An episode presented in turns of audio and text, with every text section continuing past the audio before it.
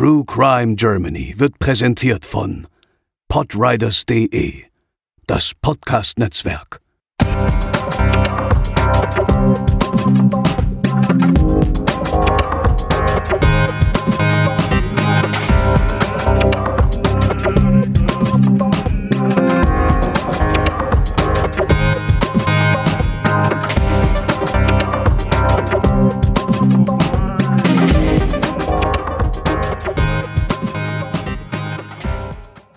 Hallo und herzlich willkommen zur 38. Episode von True Crime Germany. Ich bin der Chris und an meiner Seite befindet sich die bezaubernde Cat. Hallo.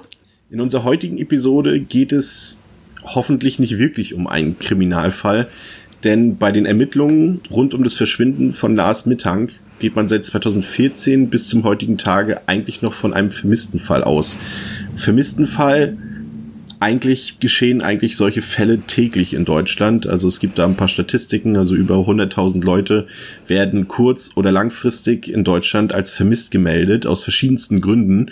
Und nur die wenigsten finden eigentlich auch ihren Platz in großen Tagesmedien. Aber unser Fall bildet da heute eine große Ausnahme, denn die Umstände des Verschwindens von Lars Mittag sind so mysteriös, dass sie mich persönlich schon seit vielen Jahren eigentlich beschäftigen und ich deshalb auch der Meinung war, dass dieser Fall auf jeden Fall hier einen Platz in unserem Podcast finden sollte und auch einige unserer Hörer, also ihr, seid der Meinung, dass äh, wir mal über diesen Fall sprechen sollten. Cat, war dir der Fall vor den Recherchen bekannt oder war der jetzt völlig neu für dich?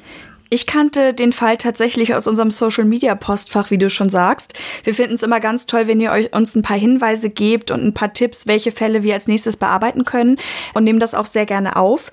Daher kannte ich den und als du dann gesagt hast, lass uns den doch mal machen, habe ich mich auch näher damit beschäftigt natürlich und war ganz überrascht, weil der Fall sich tatsächlich zwar nicht in der Nähe ereignet hat, aber von der Kripo in meinem Geburtsort aufgeklärt wird. Also der Lars stammt aus meiner Nähe, was die Heimat betrifft. Mhm. Und daraufhin habe ich mich einfach mal damit beschäftigt, was mit dem Lars eigentlich passiert ist in Bulgarien, wo er verschwunden ist. Ja, dazu gleich mehr. Das ist natürlich sehr hypothetisch, aber vielleicht kann ja jemand von euch Zuhörern tatsächlich in diesem Fall helfen oder hat einen wichtigen Hinweis, der vielleicht zur Aufklärung dieses Falls behilflich sein kann. Für diesen Fall geben wir euch dann am Ende der Episode noch die notwendigen Telefonnummern und Kontaktdaten der zuständigen Behörden mit an die Hand. Im ersten Teil der Episode von heute wird Cat für euch erstmal die seltsamen Umstände des Verschwindens von Lars Mittank berichten. Der Fall von Lars Mittank wurde auch bei Aktenzeichen XY behandelt, beziehungsweise genauer in einem Spezial, das Wo ist mein Kind heißt. Die Ausstrahlung fand im Juni 2015 statt und dort wurde der Fall als einer der mysteriösesten Fälle angekündigt, nicht, die je bei dem Format gezeigt worden waren.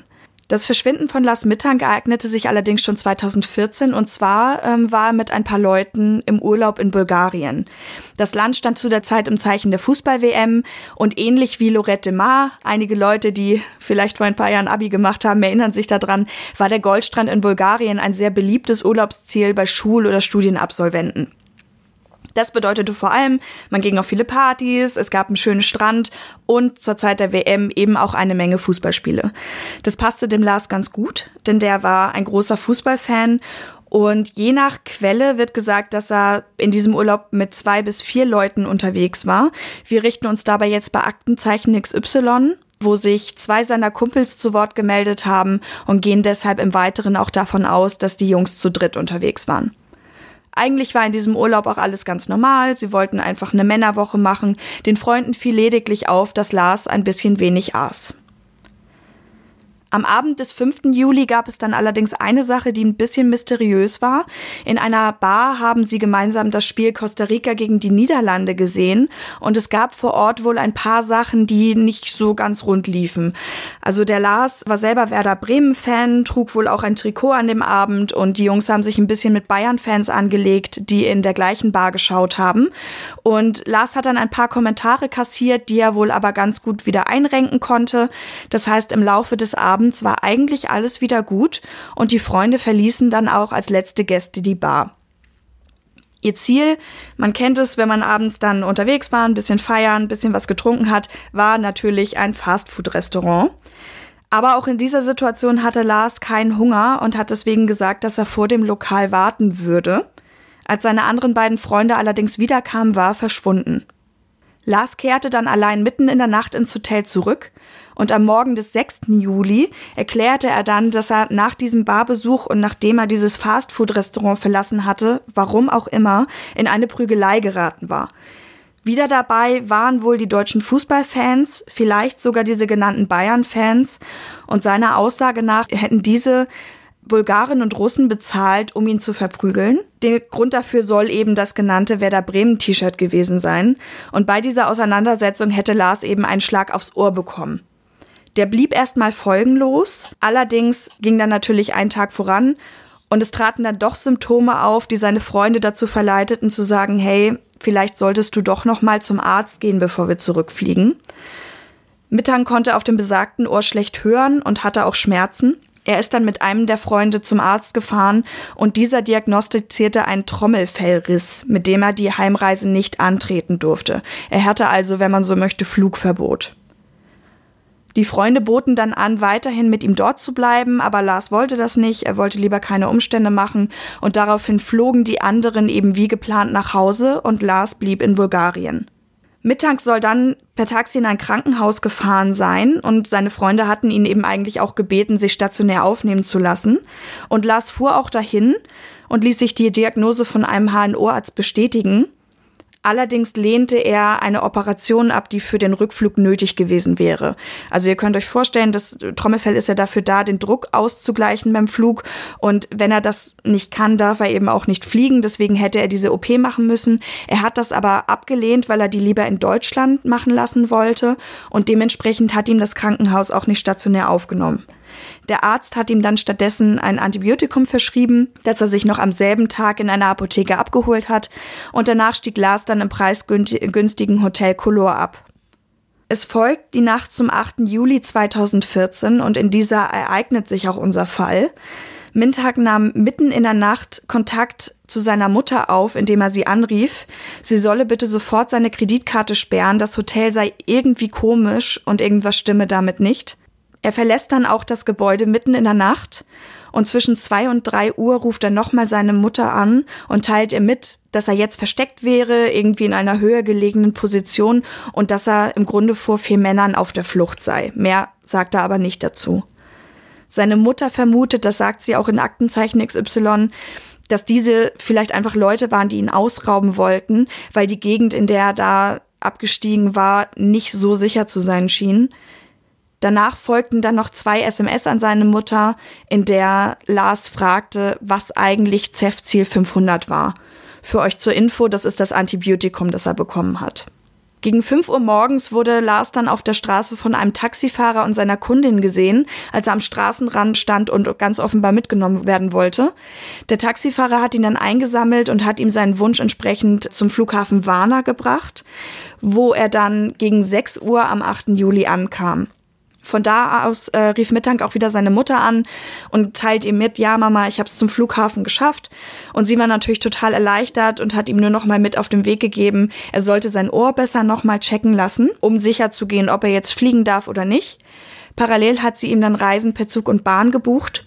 Und Lars hat zusätzlich noch um 500 Euro gebeten, die ihm seine Mutter dann auch direkt schickte.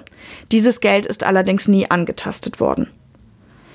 Mit diesem Geldtransfer zusammenhängt auch laut Aktenzeichen XY der letzte Kontakt, den Lars mit einem anderen Passanten hatte. Dieser soll wohl Deutsch gesprochen haben und ihm bei der Handlungsweise für den Bargeldtransfer geholfen haben. Die Reisen, die seine Mutter für ihn gebucht hatte, sagte Lars dann allerdings ab. Er meinte, er dürfe weder fahren noch fliegen. Und das ist einer der mysteriösesten Punkte an diesem Fall. Denn was seltsam ist, dieser Anruf fand noch vor dem Arztbesuch selbst statt. Das heißt, der Arzt hat ihm diese Information nicht gegeben. Auf Flughafenkameras und diese Bilder sind auch im Internet zu sehen, unter anderem in verschiedenen Artikeln, in denen wir recherchiert haben, war Lars Mittag dann zu sehen, wie er sich einfach tatsächlich ganz normal verhält. Also er trägt ein gelbes T-Shirt, er hat sein Gepäck bei sich, ähm, ist vielleicht ein bisschen desorientiert, aber nicht übermäßig, sondern einfach in dem Sinne, okay, ich stehe hier jetzt an einem Flughafen in einem fremden Land und muss erst mal gucken, wo ich überhaupt hin muss. Gegen 9 bzw. 9.30 Uhr erfolgte dann der Besuch beim Flughafenarzt. Der hat ihn untersucht, ebenfalls gesagt, ja, mit, mit zerrissenem Trommelfell fliegen ist nicht so gut. Und später hat er auch zu Protokoll gegeben, dass ihm aufgefallen sei, dass der Patient die ganze Zeit über sehr unruhig war. Der Höhepunkt wird dann erreicht, als ein Arbeiter, in manchen Artikeln auch als uniformierter Mitarbeiter des Flughafens beschrieben hereinkam. Und daraufhin hat der Lars sich so doll erschrocken, dass er wohl zu stottern begann, auch irgendwas murmelte. Der Arzt wollte ihn dann beruhigen und sagt auch später selbst, ich weiß überhaupt nicht, was er glaubte zu erkennen, als er diesen Menschen sah, der da in den Raum kam. Aber es nützte alles nichts. Lars stand auf und rannte aus dem Raum, auch ohne Rücksicht auf sein Gepäck. Und das ist ebenfalls in diesen Flughafenaufnahmen zu sehen. Also dieser Hinweg ist relativ ruhig. Zurück rennt er wirklich panisch aus dem Flughafen raus. Kameras und Zeugen rekonstruierten die Flucht dann so. Mittang lief aus dem Flughafengebäude und wirklich über das gesamte Gelände dieses Flughafens und hat dann am Ende einen zweieinhalb Meter hohen Zaun, der sogar mit Stacheldraht überspannt war, überklettert. Zu dem Zeitpunkt dieses Geschehens war dahinter ein Sonnenblumenfeld, das dann an die angrenzende Autobahn A2 führte. Lars Mutter Sandra hat in Aktenzeichen XY gesagt, sie habe das Gefühl gehabt, Lars wollte sich dringend in Sicherheit bringen bei diesen ganzen Situationen, die da vonstatten gegangen sind. Und das Kuriose ist, von Lars fehlt seither jede Spur. Der Mann, der ihn so in Panik versetzt hat, wurde nie identifiziert ein sehr mysteriöses Geschehen, bis heute ungeklärt. Es gibt dort verschiedene Theorien, die beschreiben, was dort geschehen sein könnte auch in diesen einzelnen Abschnitten, die du ja eben schon beschrieben hast. Es gibt diverse Foren, die sich damit beschäftigt haben, teilweise tausend Seiten lang. Es gibt Berichte von der Mutter. Es gibt tatsächlich auch Ermittlungen von Privatdetektiven, dazu gleich mehr. Es gibt äh, Aussagen von beteiligten Personen, wie zum Beispiel der Sozialarbeiterin, ähm, die dort im Taxi mit ihm saß, oder die behandelnden Ärzte wurden befragt. Und das ist alles ein sehr großes Puzzle, würde ich mal behaupten. Und wir versuchen das Ganze jetzt mal so ein bisschen aufzubröseln für euch. Wir kommen da natürlich nicht auf einen Nenner im Endeffekt, weil alle Sachen sich entweder sehr absurd anhören oder teilweise manchmal auch realistisch. Aber natürlich haben dort die ermittelnden Behörden auch jeden Stein umgedreht und alle möglichen Ideen analysiert und man ist bis heute auf keinen Nenner gekommen, was passiert ist mit Lars Mittag. Deswegen sind das natürlich alles nur Theorien, die natürlich auch ein bisschen mit Vorsicht zu genießen sind, die sich natürlich auch auf Spekulationen berufen. Aber zunächst ist es erstmal so, dass die Mutter direkt am Folgetag eine Vermisstenanzeige für Lars aufgegeben hat in Deutschland. Es ist natürlich so, das ist ein ganz üblicher Ablauf, dass die deutschen Behörden und die deutsche Polizei natürlich im Ausland im Normalfall nicht aktiv wird, sondern dass natürlich die einheimischen Behörden dort zum Handeln aufgefordert werden. Und so ist es so, dass die Polizei in Bulgarien zügig Suchaktionen hat stattfinden lassen mit Spürhunden, mit Wärmebildkameras. Und zwei Wochen nach Verschwinden von Lars ist dann auch die Mutter nach Varna gereist und hat dort Flugblattaktionen stattfinden lassen, ist auch im bulgarischen Fernsehen aufgetreten. Ähm, das kann man sich auch teilweise noch auf YouTube angucken, die Ausschnitte aus den Fernsehsendungen dort. Es wurde weitläufig gefahndet dort, also es sind die ganzen gängigen Ermittlungsarbeiten haben alles stattgefunden. Es ist natürlich ein häufiges Problem bei vermissten Fällen, insbesondere bei Erwachsenen, dass im Prinzip ja jeder erwachsene Mensch im Rahmen des Gesetzes tun und lassen kann, was er sie will. Und wenn eine Person weglaufen will, dann kann sie das. Und wenn sie, wenn eine Person aus dem Urlaub nicht zurückkommen will, dann kann sie das auch, ohne dass dort irgendwie eigentlich was getan werden muss. Natürlich nur unter bestimmten Voraussetzungen werden dort Behörden auch aktiv. Außer natürlich bei Kindern, da wird man relativ zügig, sogar am selben Tag natürlich noch vorgehen. Also es kann schon mal Tage oder Wochen dauern, bis dort überhaupt ein Handeln angeregt wird seitens der Behörden. Aber hier muss es, wie gesagt, relativ schnell vonstatten gegangen sein, da die Mutter ja auch bereits am nächsten Tag die Vermisstenanzeige aufgegeben hat und auch selber dort nach Bulgarien geflogen ist und dort die Polizei auch ermittelt hat. Ergebnislos, wie wir natürlich auch Stand heute wissen. Sie selbst hat dort, nachdem eben diese ersten Ermittlungen fehlgeschlagen sind, auch einen Privatdetektiv eingeschaltet.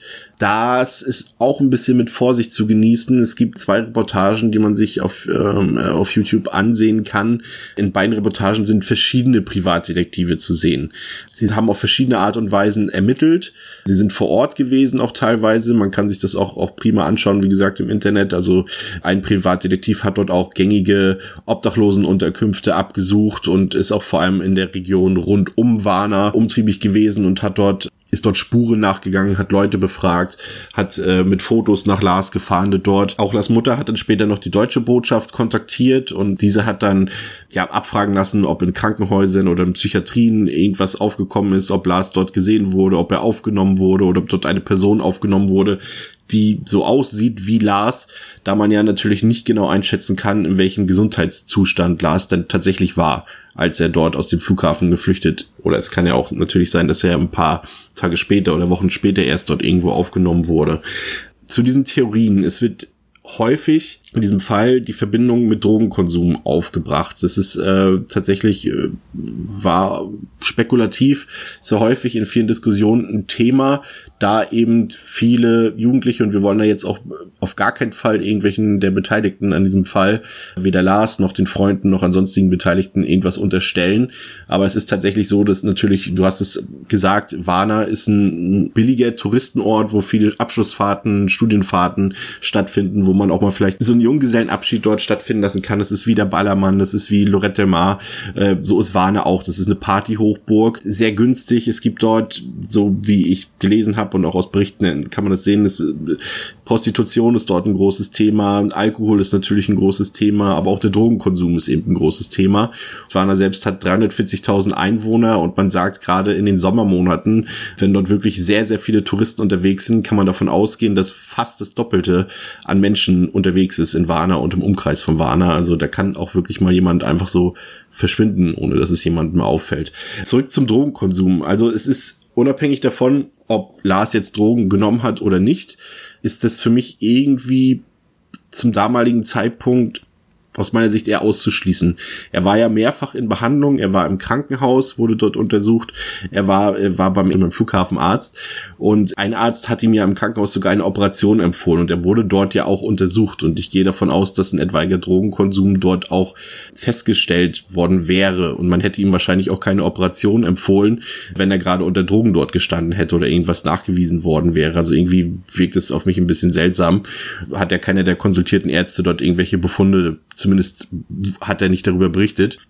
Was so ein bisschen seltsam ist an der Sache, vielleicht kannst du mir da auch so ein bisschen helfen, Cat. Mhm. Es wird in einigen Berichten ja behauptet, dass, also dass Lars die, die Operation abgelehnt hat und diese Operation wäre ja wohl für eine Flugerlaubnis notwendig gewesen, aber es das heißt gleichzeitig auch, dass das Krankenhaus ihn nicht aufnehmen wollte. Jetzt ist für, stellt sich für mich die Frage, was genau ist damit gemeint?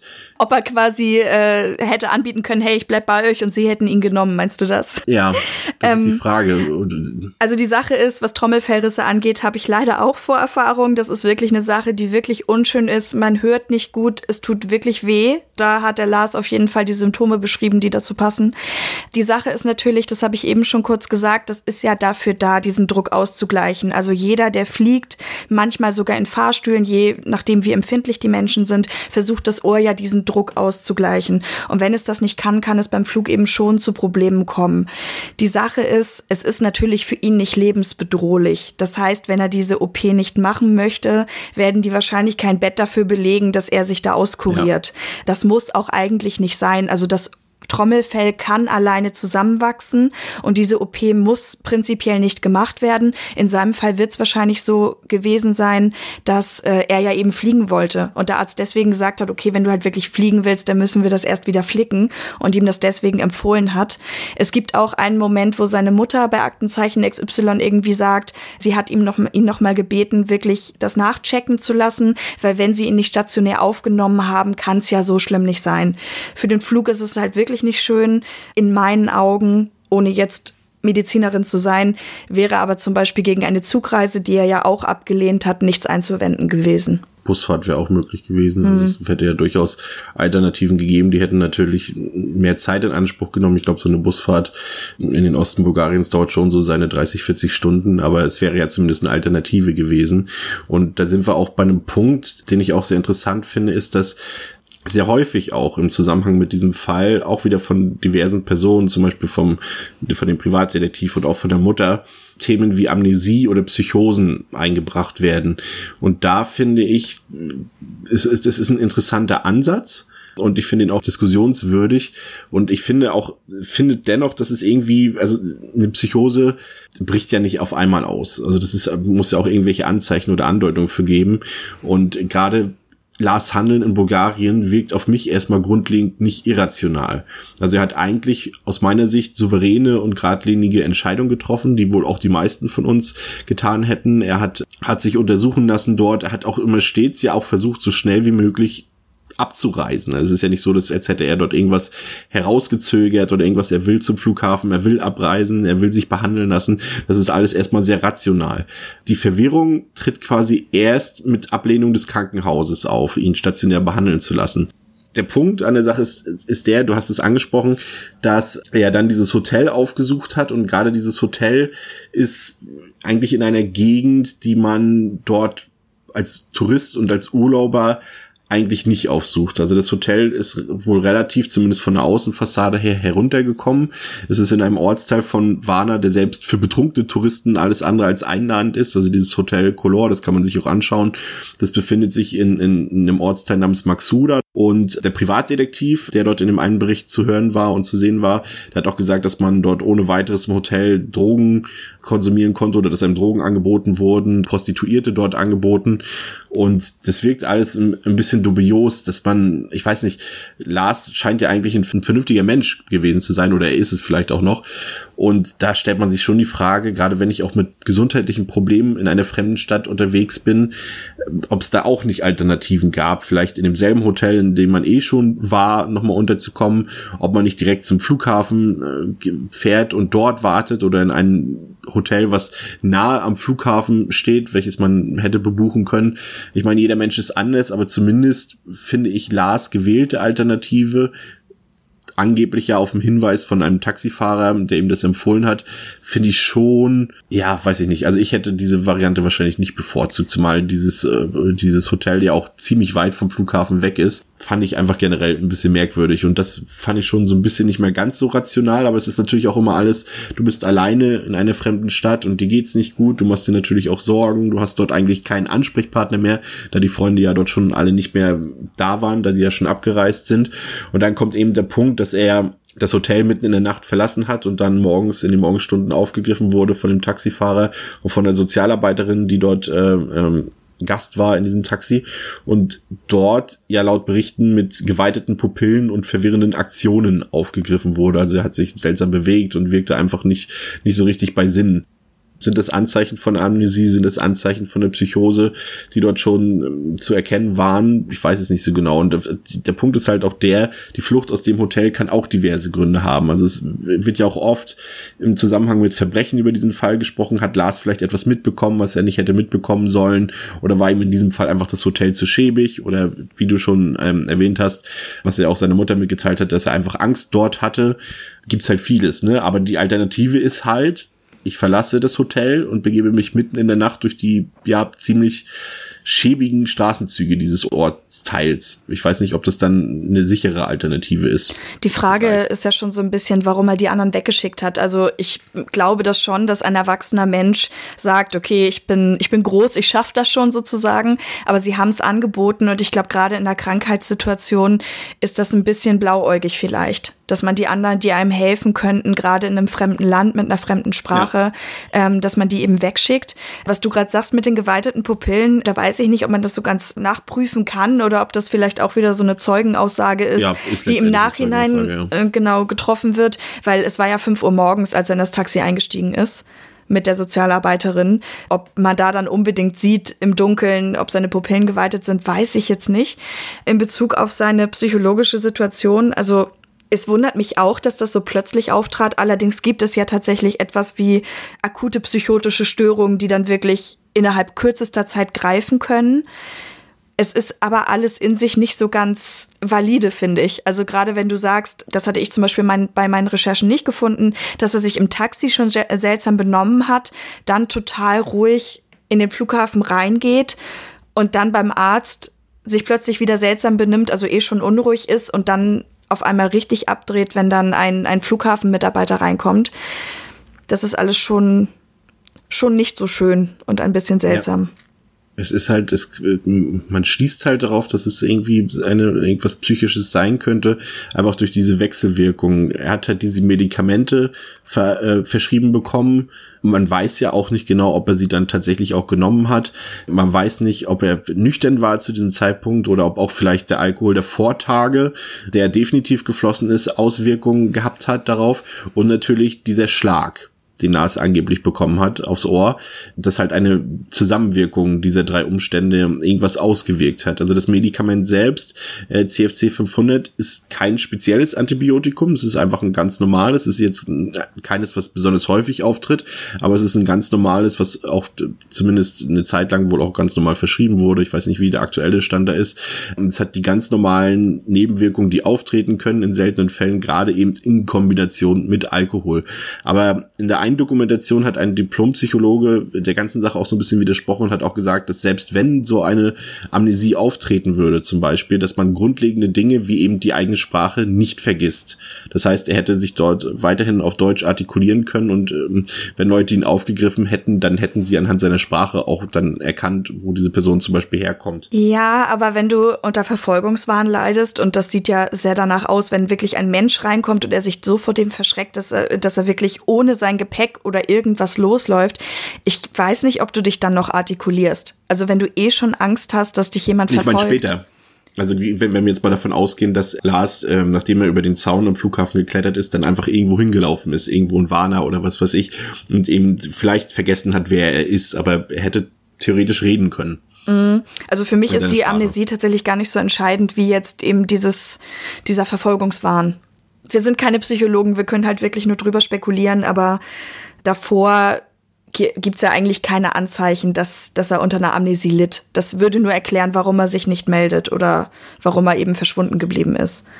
Eben, er hat ja wie gesagt auch Kontakt gehabt mit seiner Mutter mhm. wenige Minuten bevor er den Flughafen wieder verlassen hat. Also finde ich jetzt auch nicht unbedingt greifbar, diese Theorie.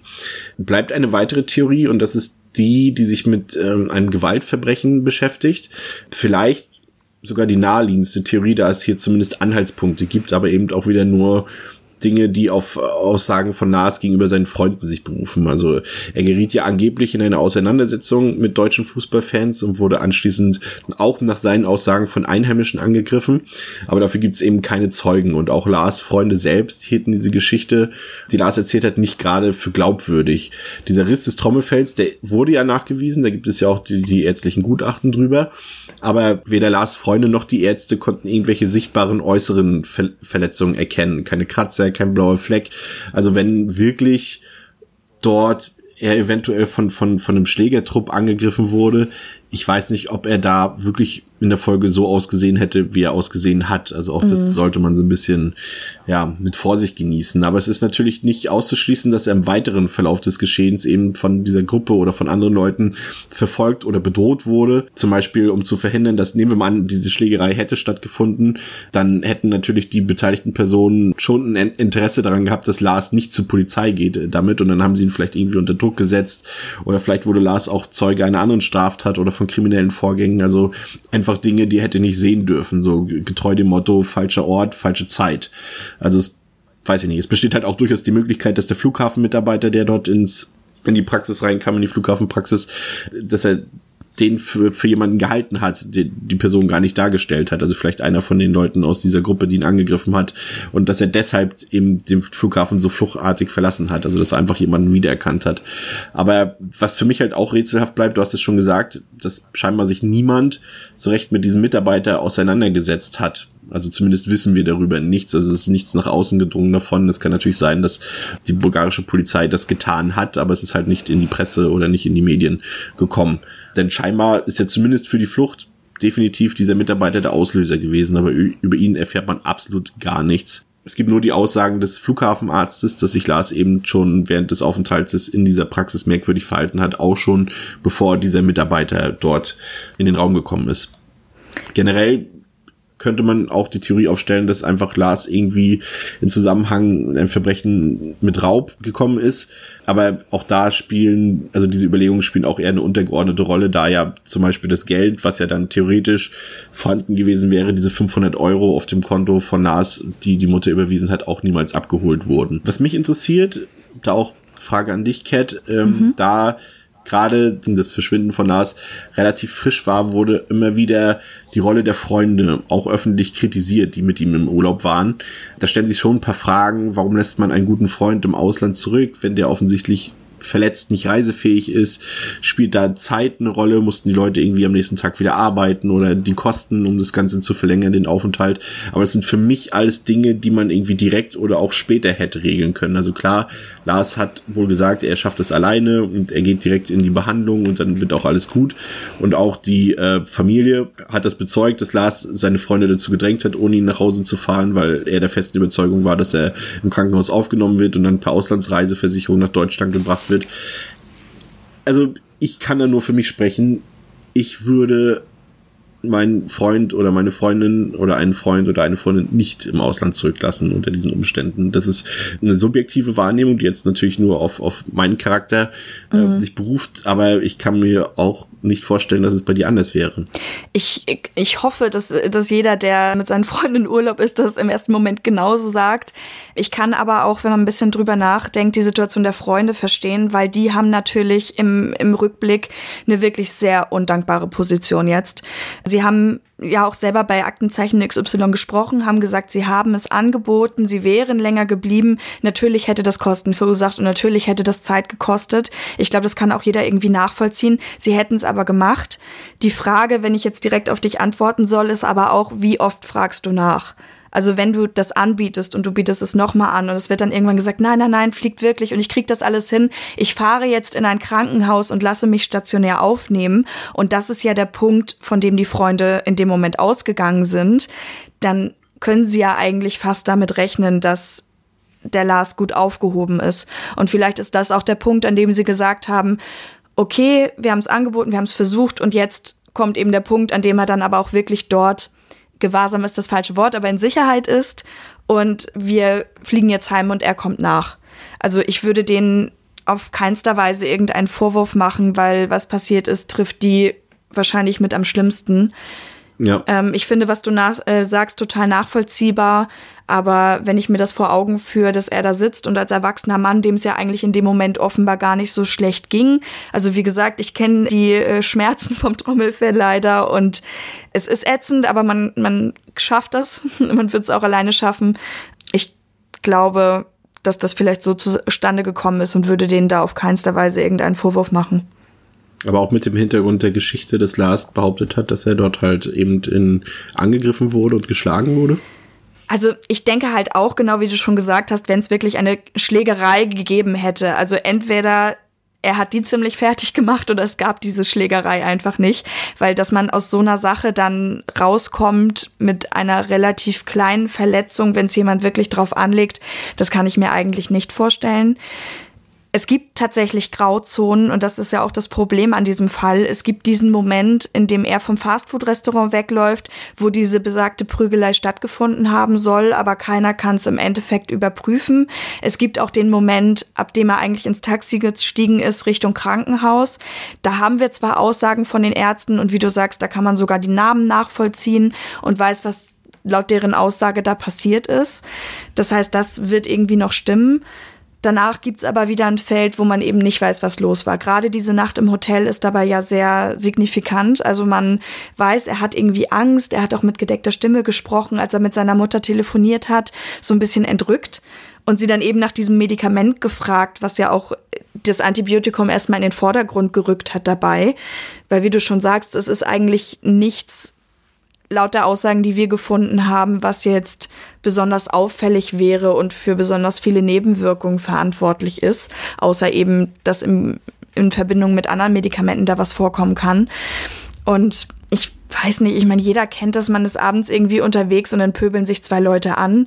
Und ich kann mir vorstellen, dass die einfach gedacht haben, okay, da ihm nicht wirklich was passiert ist, hat er vielleicht eine solche Pöbelei einfach auch nur aufgebauscht, um zu erklären, wo er vielleicht in der Nacht war. Ja, das ist halt, bringt mich zum nächsten Punkt. Das ist halt die Frage, wenn all das wahr ist, was Lars erzählt hat gegenüber seinen Freunden und gegenüber seiner Mutter, warum ist er eben nicht zur Polizei gegangen, ne?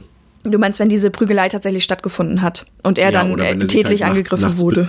Genau, oder wenn er sich nachts bedroht gefühlt hat oder verfolgt gefühlt hat von denselben oder von anderen Leuten. Ich finde, das ist, ein, ist ein, tatsächlich ein ziemlicher Knackpunkt in diesen, in diesen geschilderten Ereignissen. Mm. Also gerade natürlich, wie gesagt, es kann natürlich sein, dass er eben das möglicherweise als Ausrede benutzt hat, diese Geschichte, aber wenn er das auch seiner Mutter erzählt, unabhängig davon, von seinen Freunden, also er hat ja seiner Mutter, ich bin mir nicht sicher, das hat er, doch muss er eh auch erzählt haben am Telefon, was zu seiner Verletzung geführt hat. Das wundert mich dann halt schon, dass man da nicht zur Polizei geht, weil sich selbst belügen macht ja irgendwie keinen Sinn. Vielleicht auch einfach ein, ach, ich fahre jetzt einfach nach Hause und dann ist eh egal ich meine, manchmal bringt es eben auch nichts, zur Polizei zu gehen. Ja, richtig, aber es wird auch, das muss man auch dazu sagen, auch in vielen dieser Reportagen und Berichte und auch Artikeln wird auch immer so ein bisschen klischeehaft äh, äh, Bulgarien so als dieses typische, um mal einen Filmvergleich zu ziehen, Hostel also der Film Hostelland Fieser dargestellt. Also, ja, aber, ja, aber so ist es natürlich nicht. Also es gibt dort natürlich sicherlich auch Gegenden, in denen man sich nicht aufhalten sollte. In denen hat sich scheinbar Lars auch aufgehalten, aber es ist ja nicht so, als würde dort alles drunter und drüber gehen und jeder kann machen, was er will. Also mhm. Also so ist es ja auch nicht. Es kommt manchmal, wenn man sich da so ein bisschen durch die ganzen ähm, Sachen liest, kommt es schon manchmal so ein bisschen so rüber, aber ganz so ist es natürlich nicht. Kommen wir zum Flughafen. Ich finde tatsächlich, dass Lars zwar panisch ähm, die Arztpraxis verlässt, aber dann irgendwie, als er den Flughafen verlässt, erstmal wieder so ein bisschen, er, er ist natürlich in schneller Bewegung und er läuft auch, aber er rennt erstmal nicht. Ja, es ist mir auch aufgefallen. Ja, und, und man muss auch dazu sagen, er hat auch seinen Ausweis und das Handy zurückgelassen, aber er wirkt dort irgendwie schon wieder fast ein bisschen kontrolliert, als würde er was Bestimmtes suchen. Das sieht man ja, man hat ja, glaube ich, drei, drei oder vier Kameraperspektiven. Die erste äh, zeigt, wie er halt so in einem, sag ich mal, in einem, ja, in einem Trab das, das, das Gebäude verlässt und auch nochmal in seine Hosentasche greift. Dann sieht man eine andere Perspektive, in der er erstmal in die andere Richtung läuft, also nicht in die, in der er dann später geflohen ist, äh, geflüchtet ist, sondern in die andere Richtung. Und also ich würde jetzt nicht unbedingt sagen, dass er wie von der Tarantel gestochen losläuft. Also so richtig panisch und ängstlich sieht es für mich nicht aus, zumindest zu Beginn dieser Aufnahmen. Und jetzt kommt noch mal ein entscheidender Hint, den ich dir jetzt gebe und äh, zur Diskussion freistelle. Eine Sache, wenn man sie miteinander verknüpft, ist dann doch schon auffällig. Also sie, er hat zwar natürlich die Busreise und ähm, die Busreise abgelehnt, die seine Mutter ihm ja schon gebucht ich glaub, hat. Ich glaube, Zug war es, ne? Die Zugreise. Nee, nee, Bus, Bus, Bus, Bus. Er hat theoretisch ein Busticket, er hat ein Flugverbot. Und jetzt kommt eine Sache, die, wenn man die Google Maps so ein bisschen analysiert, der interessant ist, denn die Laufrichtung, die er dort einschlägt, über diesen Zaun, führt tatsächlich querfeldein straight zum Busbahnhof. Für mhm. den internationalen Reiseverkehr. Aber meinst du, er ist dann äh, von dort aus direkt zum Bus gelaufen? Also ich weiß es nicht, aber er rennt ja halt auch wirklich querfeldein, ne? Also mhm. er nimmt ja nicht irgendwie, also es wirkt schon so wie jemand, der, der sieht, nur mal eine Theorie aufstellen. Also wir sind ja hier bei TrueCon Germany auch immer dafür bekannt, dass wir kritisiert werden für unsere Theorie.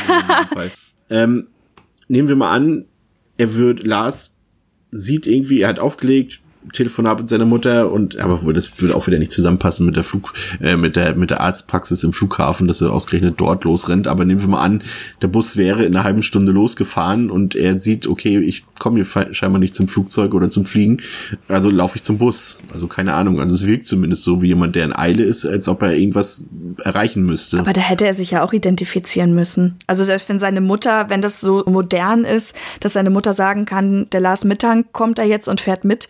Er hätte ja irgendwie entweder das Ticket noch gebraucht oder irgendwas, um sich auszuweisen. Er hat ja auch kein Geld ja. dabei gehabt. Also das Einzige, was ich noch äh, von der Laufrichtung her aus einer Quelle mitgenommen habe, ist, dass diese A2, also er hüpft ja über diesen Zaun und dann durch dieses Sonnenblumenfeld Richtung A2, dass die wohl direkt in die Hauptstadt führt.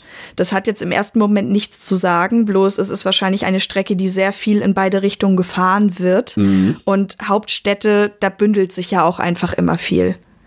Eine Frage, die ich mir jetzt tatsächlich selber nicht beantworten konnte, ist, äh, Lars hat ja ein Flugverbot. Die Frage ist die, nehmen wir mal an, ein Flugticket hat er ja theoretisch gehabt. Wenn er jetzt einfach straight zum Check-in gegangen wäre und ins Flugzeug, was wäre dann passiert? dann wäre er geflogen und hätte wahrscheinlich ziemliche Ohrenschmerzen gehabt, wenn er wieder in Deutschland gewesen wäre. Also dieses Flugverbot ist natürlich nicht, es muss nicht eingehalten werden, sondern es ist natürlich eine Empfehlung vom Arzt, dass er mit diesem Trommelfellriss nicht fliegen sollte. Und dies kann er natürlich auch umgehen. Ich meine, er hat sich ja im Grunde auch, obwohl ihm eine OP empfohlen wurde, nach eigenem Wissen und Gewissen entlassen und eben diese OP nicht gemacht. Und genauso hätte er das natürlich auch tun können und in den Flieger steigen können. Ja, also er muss theoretisch ja eigentlich mehr Angst vor den Folgen dieser Verletzung gehabt haben, als, äh, als Angst vor dem, was, also wovor auch immer er Angst hatte dort in Bulgarien, ne? Ja, ich glaube aber, wenn es sowieso mit Schmerzen verbunden ist und die Folge dann auch beispielsweise sein kann, dass du auf dem Ohr nichts mehr hörst. Also ich würde niemandem empfehlen, äh, da ins Flugzeug zu steigen. Was ist für dich jetzt nach den ganzen Sachen, die wir jetzt ähm, gelesen haben, die wir gesehen haben, die wir gehört haben, die wir hier nochmal zusammengetragen haben, für dich dann einfach mal deine Vermutung, was am realistischsten ist, was passiert sein könnte. Also es ist natürlich seine Flucht, die sieht halt natürlich auf den Bildern halt eben schon irgendwie drastisch aus und auch wirklich auch irrational und für solche Sachen bedarf es ja auch kein Verfolger oder sowas oder keine unheimlichen Fremden oder keine Bedrohung. Es kann natürlich auch völlig banale Sachen gehabt haben. Es war ja auch ziemlich warm dort im Sommer, kann ja auch ein, Sonnenstich, ein Hitzekollaps, was auch immer, können diverse Sachen passiert sein. Aber was ist für dich einfach die Theorie, die für dich am logischsten klingt? Unter all diesen teilweise mhm. auch absurden Theorien. Also wenn man alleine mal überlegt, wie sehr man an seinen Sachen hängt, selbst wenn man an einem heimischen Flughafen ist, finde ich das einfach alles sehr seltsam und glaube, es muss irgendwie wie er auch an seinem Rennen zu sehen ist, irgendeinen krassen Auslöser gehabt haben. Ich glaube fast, vielleicht hat er wirklich irgendwas gesehen, was er nicht hätte sehen sollen. Also in dem Sinne, dass er irgendwas mitbekommen hat, was vielleicht auch diese plötzliche akute psychische Störung hervorgerufen hat, mit der er dann zu kämpfen hatte, eben mit Verfolgungswahn, vielleicht auch mit Amnesie, wie du, wie du sagst. Also, dass es irgendeinen Auslöser gab, der irgendwas in ihm in Gang gesetzt hat, weil er teilweise eben einfach nicht rational handelt. Dazu kommt ja noch, dass die Freunde eben sagten, dass er extrem wenig gegessen hat. Also ich glaube, es wurde gesagt, er hat das Frühstück ausgelassen, dann tagsüber was gegessen, aber viel mehr dann auch irgendwie nicht ich weiß nicht, ob das irgendeine Bedeutung hat. Ich kenne mich dazu sowohl medizinisch als auch psychologisch nicht nicht aus, dass ich das beurteilen könnte, aber ja, zumindest für das Anliegen der Reise ist es natürlich nicht förderlich. Also gerade, ähm, ich meine, das Anliegen war ja dort Party machen mm. und gerade wenn dort Alkohol fließt, braucht man natürlich schon irgendwie eine solide Basis im Körper an Nahrung, um das irgendwie ähm, vertragen zu können oder länger vertragen zu können. Ja, und dazu kommt eben auch die Aussage ähm, der Familie und der Freunde, die sagen, dass der eigentlich jemand war, der eben sich eigentlich nicht in Streitereien hat verwickeln lassen und der wirklich sehr zuverlässig war. Das sind die Sachen, die dann auch dagegen sprechen, dass das vielleicht so ein bisschen forciert hat. Also quasi, ich, ich esse wenig und dann geht's rund so. Das schließe ich deswegen eigentlich auch eher aus. Aber ich, ich kann da wirklich kein nichts festmachen, wo ich sagen würde, es macht von meiner jetzigen Betrachtung aus super Sinn. Wie geht's dir denn? Ich finde tatsächlich auch irgendwie keine rationale Erklärung dafür. Ich meine, es wäre ja auch Zufall, wenn wir eine finden würden, da ja sicherlich die Behörden auch alle möglichen Theorien durchgegangen sind und Möglichkeiten abgeschätzt haben. Ich hätte mir vorstellen können, auch wenn, wie gesagt, das ist absolut an dieser Stelle nochmal erwähnt, keine Unterstellung. Also wie gesagt, ich, wir wollen jetzt hier nicht unterstellen, dass Lars irgendwie unter Drogen stand. Aber man kann sowas natürlich definitiv auch nicht ausschließen, gerade wenn man halt weiß, wo die Jungs dort im Urlaub sich befunden haben.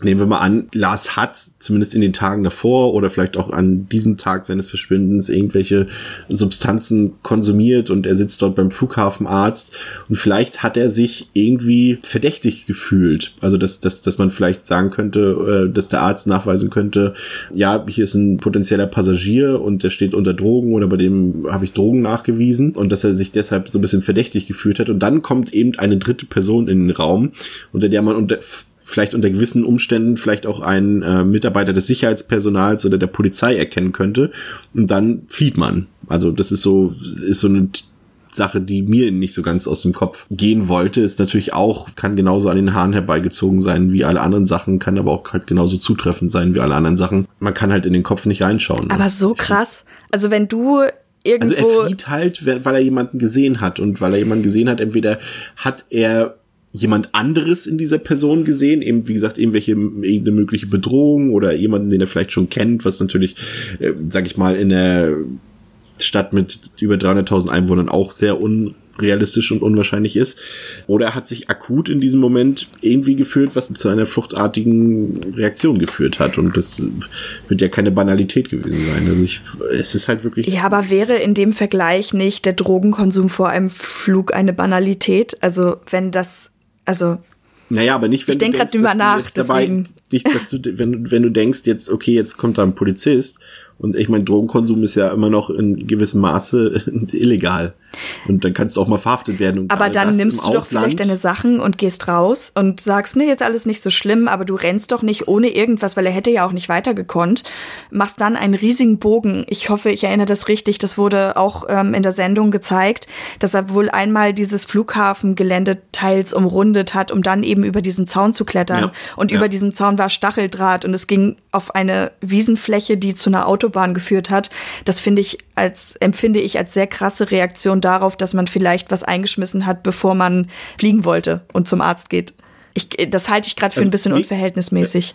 Also mir geht es eher darum, um die Folgen, die das hat. Nicht, dass er irgendwas konsumiert hat, sondern einfach die Folgen, die das haben könnte. Ach, dass die Drogen das ausgelöst haben. Nee, nee, nicht, dass die Drogen das ausgelöst haben, sondern das, nehmen wir mal an, er stand unter irgendwelchen Substanzen. Er ist beim Flughafenarzt und dann fällt ihm irgendwann dabei auf, Mist, ich habe ja was im Blut. Wenn der Arzt das jetzt feststellt, dass ich irgendwelche Drogen konsumiert habe, ruft er vielleicht die Polizei. Und dann kommt auf einmal eine dritte Person rein, die du nicht kennst und, und du bist eh schon unter Stress und denkst vielleicht, okay, das ist vielleicht Sicherheitspersonal oder die Polizei und die wollen mich jetzt hops gehen lassen wegen der Drogen. Mhm.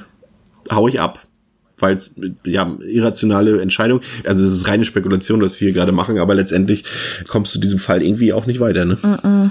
Ja, du hattest es erwähnt, ähm, der Fall, dieser vermissten Fall von das Mittag lief diverse Male bei Aktenzeichen XY ungelöst, auch bei Spiegel TV und auf äh, in der ZDF-Reportage, da gibt es wirklich viel Anschauungsmaterial.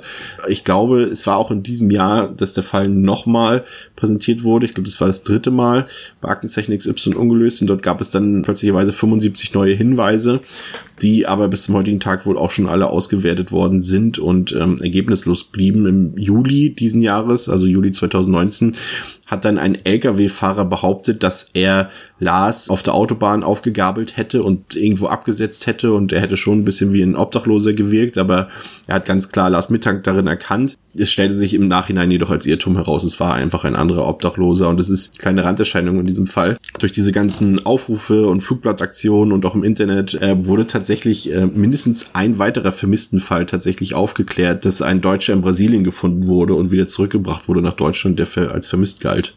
Mhm. Dann konnte man da immerhin helfen. Das ist auch was. Wir haben in dieser Folge versucht, euch einen sehr mysteriösen und bis heute ungeklärten Fall näher zu bringen und dafür auch mal wieder in die Spekulationskiste gegriffen, denn was man hat, ist tatsächlich nicht viel. Wenn ihr aber etwas beitragen könnt, es wird noch ermittelt und zwar von der Bezirkskriminalinspektion in Itzehoe, dann gibt es die Möglichkeit, dort Hinweise unterzubringen. Die Telefonnummer dafür ist die 04821 6020. Und darüber hinaus nimmt natürlich auch jede andere Polizeidienststelle eure Hinweise entgegen. Das heißt, wenn ihr basierend auf der Beschreibung, die es im Internet zu sehen gibt, jemanden seht, der Lars Mittank sein könnte, dann könnt ihr diesen Hinweis an die Polizei weitergeben und sie werden dem nachgehen. Nochmal zu den Infos von Lars. Der Vermisste heißt Lars Joachim Mittank, wurde geboren am 9. Februar 1986 in Berlin, ist männlich, ungefähr 1,80 groß, schlank, athletisch und hat dunkelblonde Haare. Im Internet gibt es dazu noch ein Bild, das ihn mit Bart zeigt, weil man natürlich nicht weiß, welch, welche Frisur oder welchen Bart er heute tragen könnte. Und ein besonderes Merkmal ist eine Narbe am linken Unterarm. Die Suche nach Lars läuft auch über Facebook. Ähm, es wird eine Seite von seiner Mutter Sandra betrieben, gemeinsam mit Arbeitskollegen von ihm. Dort folgen schon viele Menschen der Suche und können auch dort Ergebnisse teilen oder eben neue Erkenntnisse unterbringen.